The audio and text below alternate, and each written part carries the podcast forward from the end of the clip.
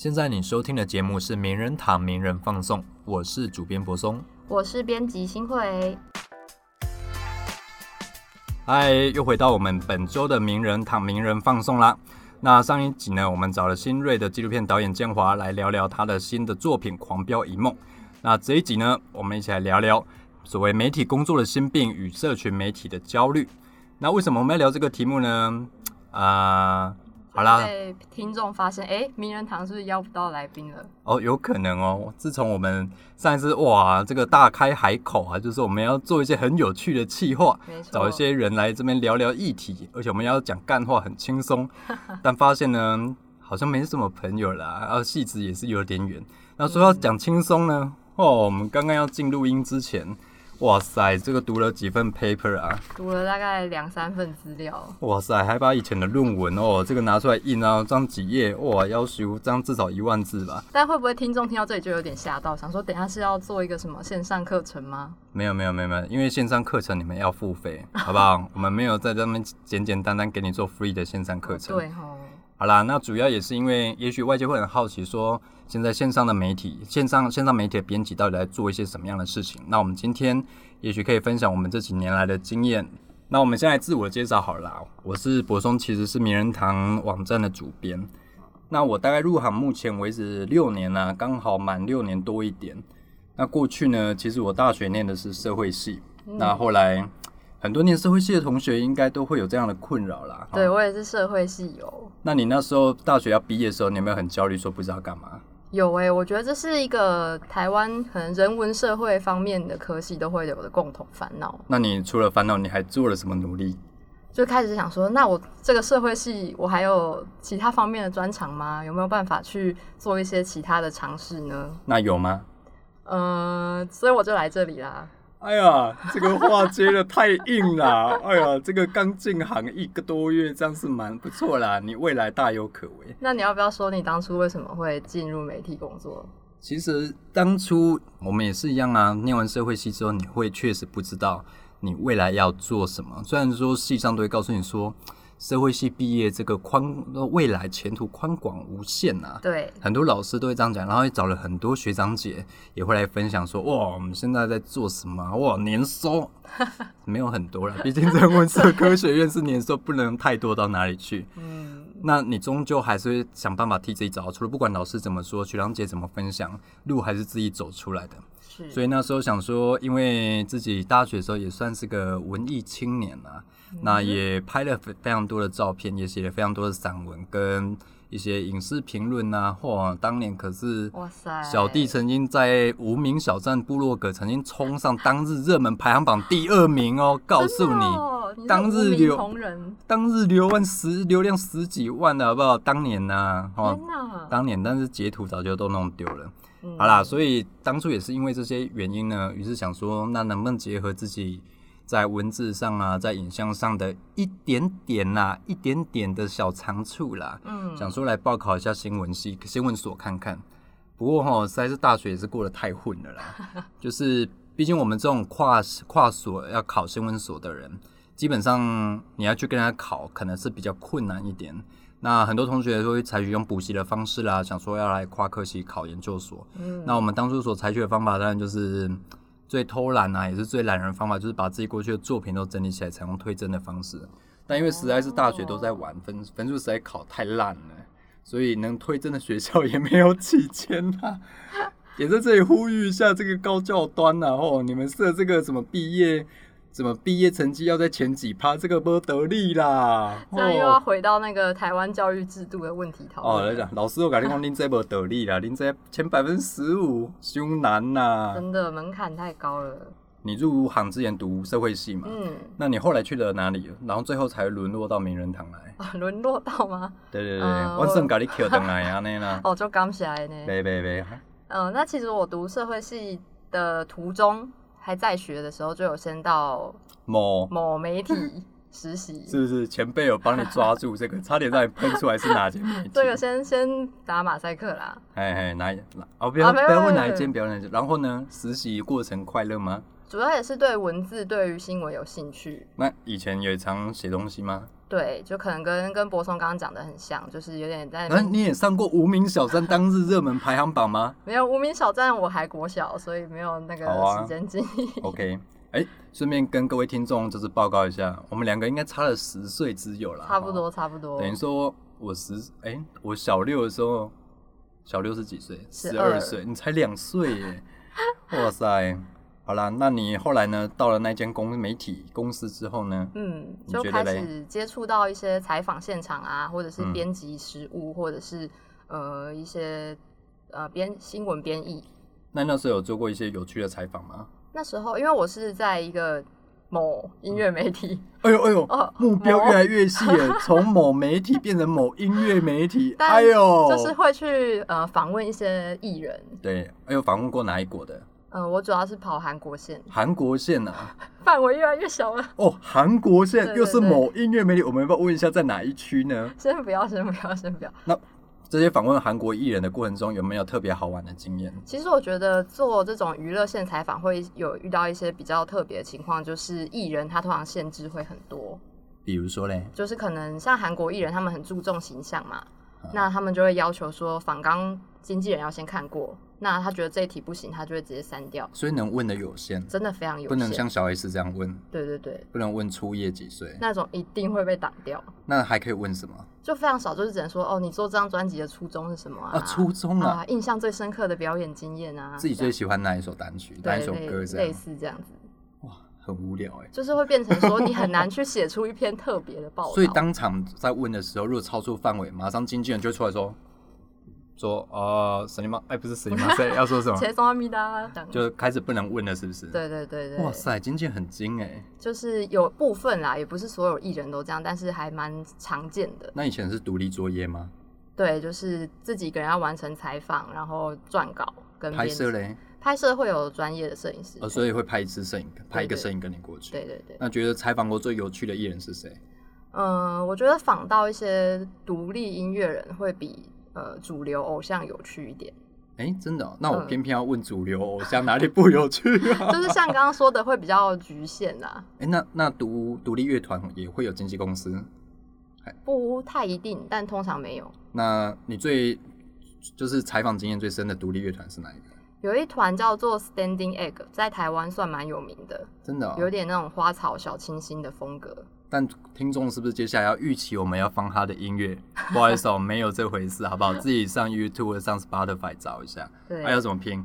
呃，Standing 就站着站着的鸡蛋。站着就是伯恩站起来的 standing 啊啊。，Yeah Yeah Yeah，Standing。那为什么？有趣？对他们印象为什么深刻？嗯、我觉得他们是一个非常诚恳的受访者。很诚恳。，对，意思就是想要受访者很油条就对。不是这样子讲，但是就是我能从他的回答里面感受到说，哦，他是真的很认真在跟我分享一。他们是一个什么样的团？呃，他只有主唱一个人受访，然后那、其他人呢？其他人在旁边划手机吗？比较神秘，所以就没有特别出来，是没有来台湾吗？没有出来让我们访。哦，原来这样。对对对。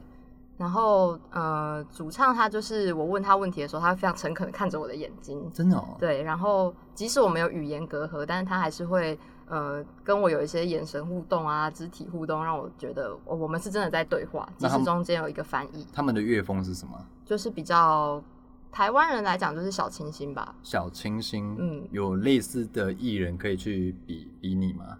可能以台湾来说，像是 Crispy 或是什么呃轻日记那种的，一定很多听众，不好意思，我们听众可能年纪都有一定了。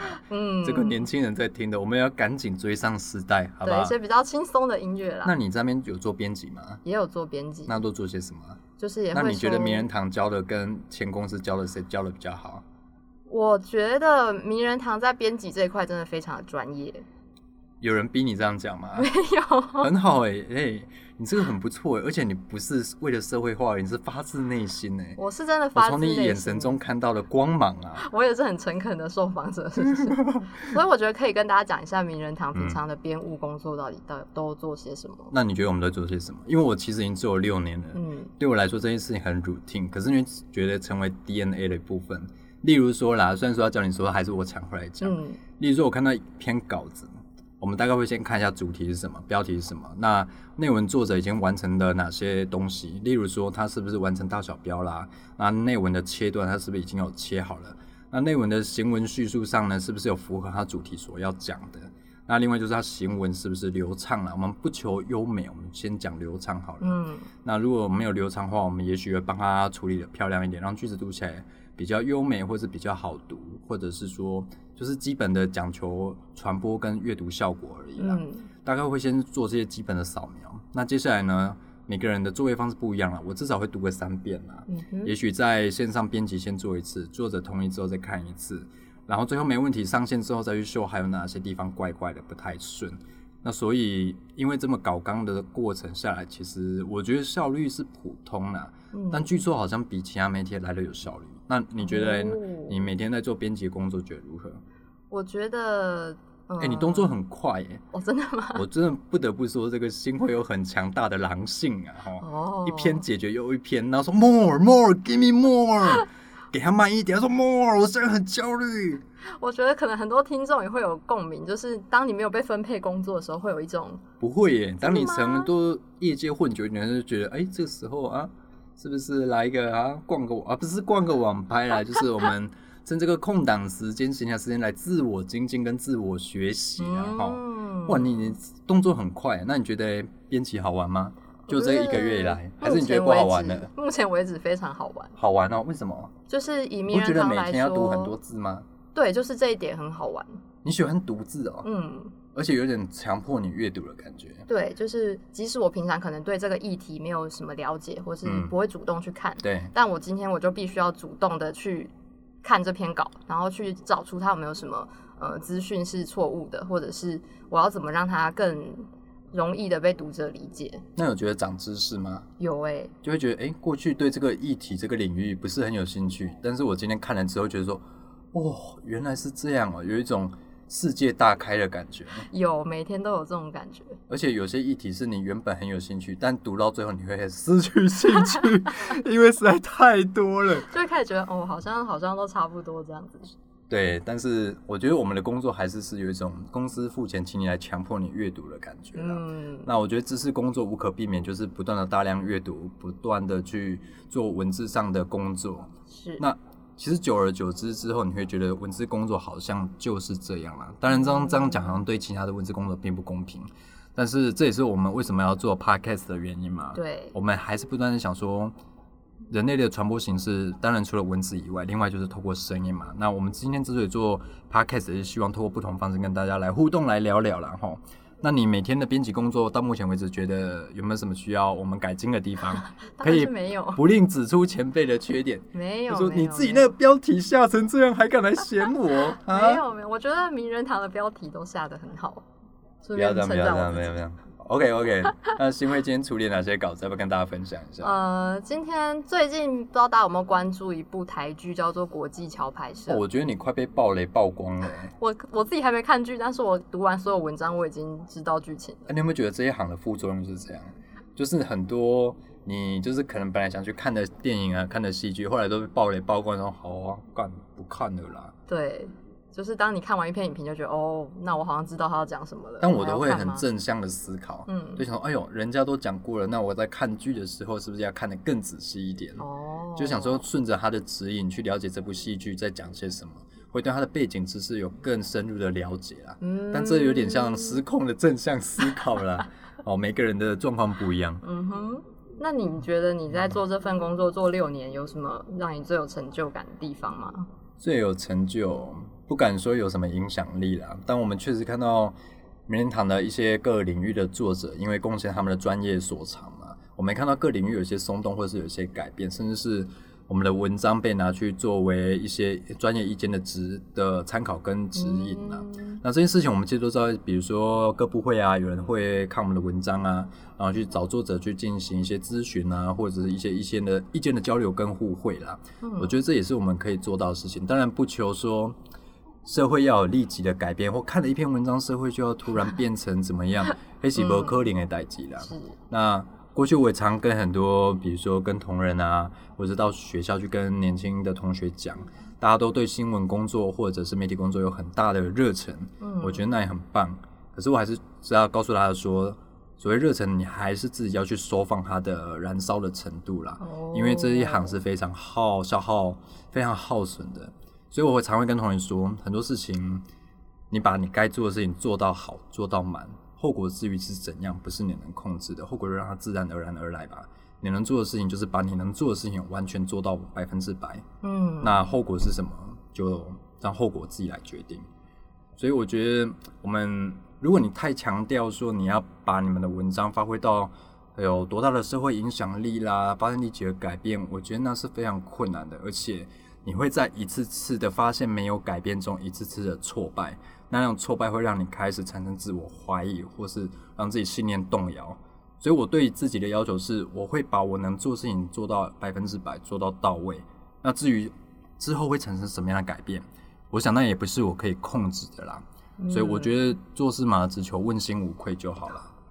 我觉得这段话应该可以送给很多可能刚步入职场的年轻人。嗯，其实我觉得各行各业都这样，大家都很想进去改变啦。，对，就是我也常跟同学说，其实我有点害怕所谓新闻魂这种东西，哦，因为那会让你不断的去燃烧自己，你会靠着新闻魂不断燃燃烧自己，不断地去冲撞。可是你可能会因为方法不对，或者是错误的时机，撞到自己遍体鳞伤。可是最后发现什么事也没有改变，然后甚至带着伤痕退出。嗯那我觉得那其实很可惜啦。那我自己的做法就是我会把自己调试好，在我的责任范围之内，我可以做到哪些，我就把每件事拼命的做到好，让其他人没有插手的余地。那这些事情其实慢慢累积过来的，从见微知著嘛，慢慢累积累积，也许我会造成一些奇妙的化学效应改变，也说不定。嗯所以我会这样告诉年轻人说，也许我们每个人都很重要，但很多事情并不是一个人可以去改变的。而是需要大家一起携手，一起去合作，甚至需要一些时间来证明。对的，我这很难呐、但也许是比较一些老人的一些 建议啦，哈。我觉得很受用诶，就是可能一些人刚进入一个职场的时候嗯就会有这种想法。就很想去冲撞，，对然后看很多体制不顺眼嘛。对，但我也会这样，我刚进行的时候，我也觉得很多事情觉得、嗯、匪夷所思，但后来觉得你去冲撞也就这样嘛。那你能做的就是把自己的实力让别人看到，让别人注意到你的存在，让别人注意到说你们做的事情也可以备受肯定。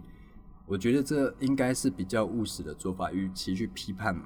我觉得批判当然是不可免啦，但我们也不能只有批判，而是要把自己的成绩做出来，让大家知道你是个咖。嗯，对你是个咖，你做出来的东西有人看，有人听，那你的你的讲话分量也许才会够啦，也许啦，不一定。所以比较有说服力这样。对，比较有说服力，所以我觉得先让自己强壮起来，应该会是面对这份工作比较需要的能力吧。嗯，那希望如果在听的听众是想说对媒体好像有点热忱的，可以把这段话铭记在心。哇，是不是很感动，对不对啊，那你觉得。？你觉得你做这一行，你觉得你的专长是什么？比如说你进媒体业，嗯你觉得你最大的特点是什么？或者说你觉得进媒体业要什么样的特点？由我这个菜鸟来说好吗？可以啊，你先讲啊，不然我先讲啊。好你先讲前辈帮你开个路。好好好，我觉得就是要耐烦吧。哦，我觉得其实不管做媒体业或者进职场都是一样哎、耐烦是一个很重要的人格特质。有些事情真的觉得，哇、超烦，真的是你有各位听众有听到我这个语气中有多深的无奈跟厌烦吗？有有有，很多事情就是很烦，行政的事情也烦，客诉的事情也烦，编辑的事情也烦，很多跟作者的交流互动也是必须要耗损掉你不少精力，尤其是我们今天要讲的社群媒体，就会造成你一个非常大的心力耗损的一个关键。嗯，为什么呢？因为过去我不知道过去的媒体或者传统媒体或编辑跟作者之间的互动方式是什么，但就现在的编辑来说，因为你的社群社交媒体多了，你的 Facebook、你的 Instagram、你的 Line，甚至是你的 Telegram，作者都有，嗯。那他就可以无时无刻找到你，这会让你没有啊、呃应该说不能说没有自己的时间，可是你会觉得你的时间都会需要跟其他人分享，嗯那你会觉得说你随时随地处在于工作的状态下，嗯你嗯就会无法有一个自己完整的的休息时间。但是我觉得在媒体业这个工作，最重要就是你个人的休息时间，这是非常重要的。就是要从那里抽离出来这样子。因为你知道我们的工作就是不断的接受资讯的冲刷，用冲刷这个字比较有感，比较画面感。有被掏空，对对对，嗯我们不断被资讯冲刷，然后其实这些资讯会从通过你，比如说我们收一篇稿子，这个稿子通过你再上到网站上让大家去骂啊，不是，不是去骂啦，让大家去就是阅去阅读。所以你不断的做一个类似筛子的工作吧，你要不断筛选大量进来资讯，然后再把最后东西流出来。其实这是一个非常消耗心力的工作啦。嗯，所以我觉得个人的休息时间非常重要，尤其在这一行。我不知道其他媒体的业的形态是怎样，当然每个职位有不同职位的工作情境。但就名人堂工作情境来说，我们需要跟大量的作者接触，那你也必须去随时非常紧追很多时事议题啦，例如说最近的肺炎议题，那我们需要不断的去了解去跟。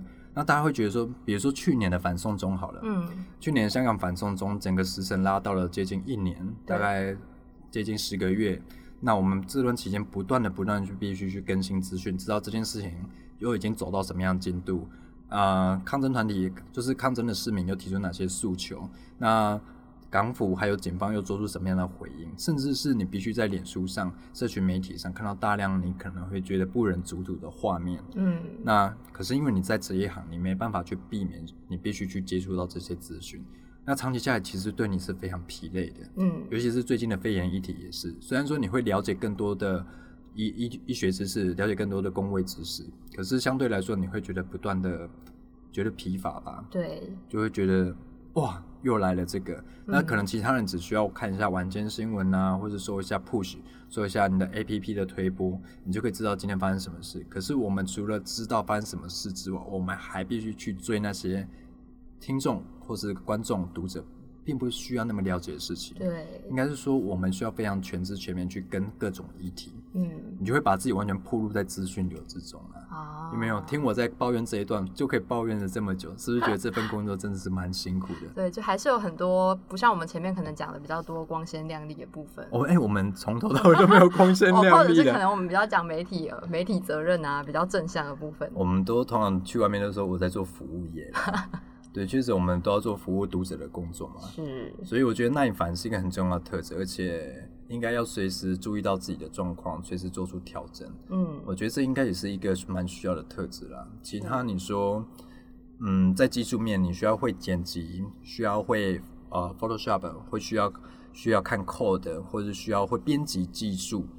其实我觉得这些东西对我个人来说，应该都是可以学习到的。嗯，就像新会最近在教我们如何剪辑录音一样，虽然说我们这个年纪大了，学习比较慢一点啦。没关系啦。但我相信技术这种东西，透过不断的学习、跟反复的操作、跟练习是可以上手的。对，可是有些东西是没办法上手，比如说对资讯的品味，嗯，比如说耐烦的特质，比如说还有什么？比如说，你对新闻的 sense 吧，哦，对，新闻感，对你的新闻感很重要。你会觉得这件事异常不寻常，嗯还是你会去追一些让你觉得说 what the fuck 的、嗯的议题？当然，我觉得 sense 的东西是很难去培养跟建立的，必须透过长期大量的阅阅读、大量的感受感受生命、大量的去与人对话，甚至你必须要有极具同理心的人，这样的 sense 才有可能去累积、去培养出来。嗯，那你觉得嘞？你最大的本事是什么？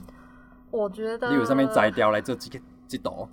我觉得可能我小时候读蛮多书的，哎呦，读蛮多课外书，不哎呦是说我很会念书。哎呦！前阵子我听了新会这个职学测考几几分呢、啊？哎呀，自相形会呀、好，我们就就这样，不要再提学测的事。OK，所以你觉得大量阅读是你的优势？就有点像是刚刚说新闻感吧，就是一嗯种、呃对文字比较敏锐，或者是对一件事情的看法，或者是哦，以前社会学老师很喜欢讲说戴上社会学的眼镜，嗯嗯嗯。就可能你看到一件事情的时候，就会去想说啊，是不是还有什么面向啊，什么之类的。然后呢，还有什么？嗯，我觉得可能平常自己有在写作，也是一个嗯蛮重要的。那要介绍一下自己部落格吗？啊，不用了，不用了，不用了。哎、所以新会你什么时候要在名人堂写稿啊？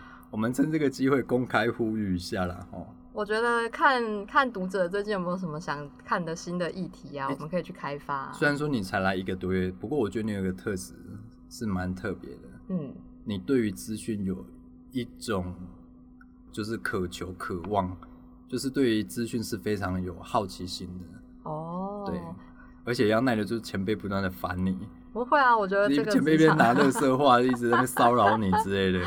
哦，你刚刚这样说，我就想到一个，就是呃，可能让我在这里比较适合生存的特质，对，就是我会一直觉得我不想要落后别人的，不想在资讯上面落后别人。哦，输不起，对我就是输不起，跟奶哥一样输不起。不要说输不起啦，我觉得在这一行大家都要有胜负心呐，嗯，都会觉得要做就是做最好嘛。你要做，你也可以轻松做啊，但大家都会有胜负心，想要把自己做自己负责的事情做到最好最棒。嗯，就像我觉得，既然我们要做，什么都要做，那做了什么都要做到最好。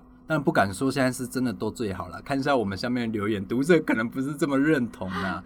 嗯不过我觉得这一直是我们对名人堂的期许，什么都要做，那做的什么都要最好。是对，那你觉得嘞？因为现在目前在邀稿的部分，大概都是我跟杰啊、跟另外一个编辑杰森在处理了。那所以我们需要大量跟作者去接触、去互动啊，甚至是因为大家作息时间不一样嘛，有些人可能是晚上比较有灵感去写，那有些人因为是上班族，也只有周末可以写。那有些人因为时差关系，有会在交奇怪的时间交稿给你。嗯所以我会觉得我们的社群媒体随时对大家都是畅通的。虽然说有飞行模式啦，但你知道一早醒来之后点开那个 message 的时候，说哇哇，一整排排，刷整排，哇塞，嗯这样你会觉得其实那种内心承受的压力会蛮大。但也不是说大家不要投稿，好不好？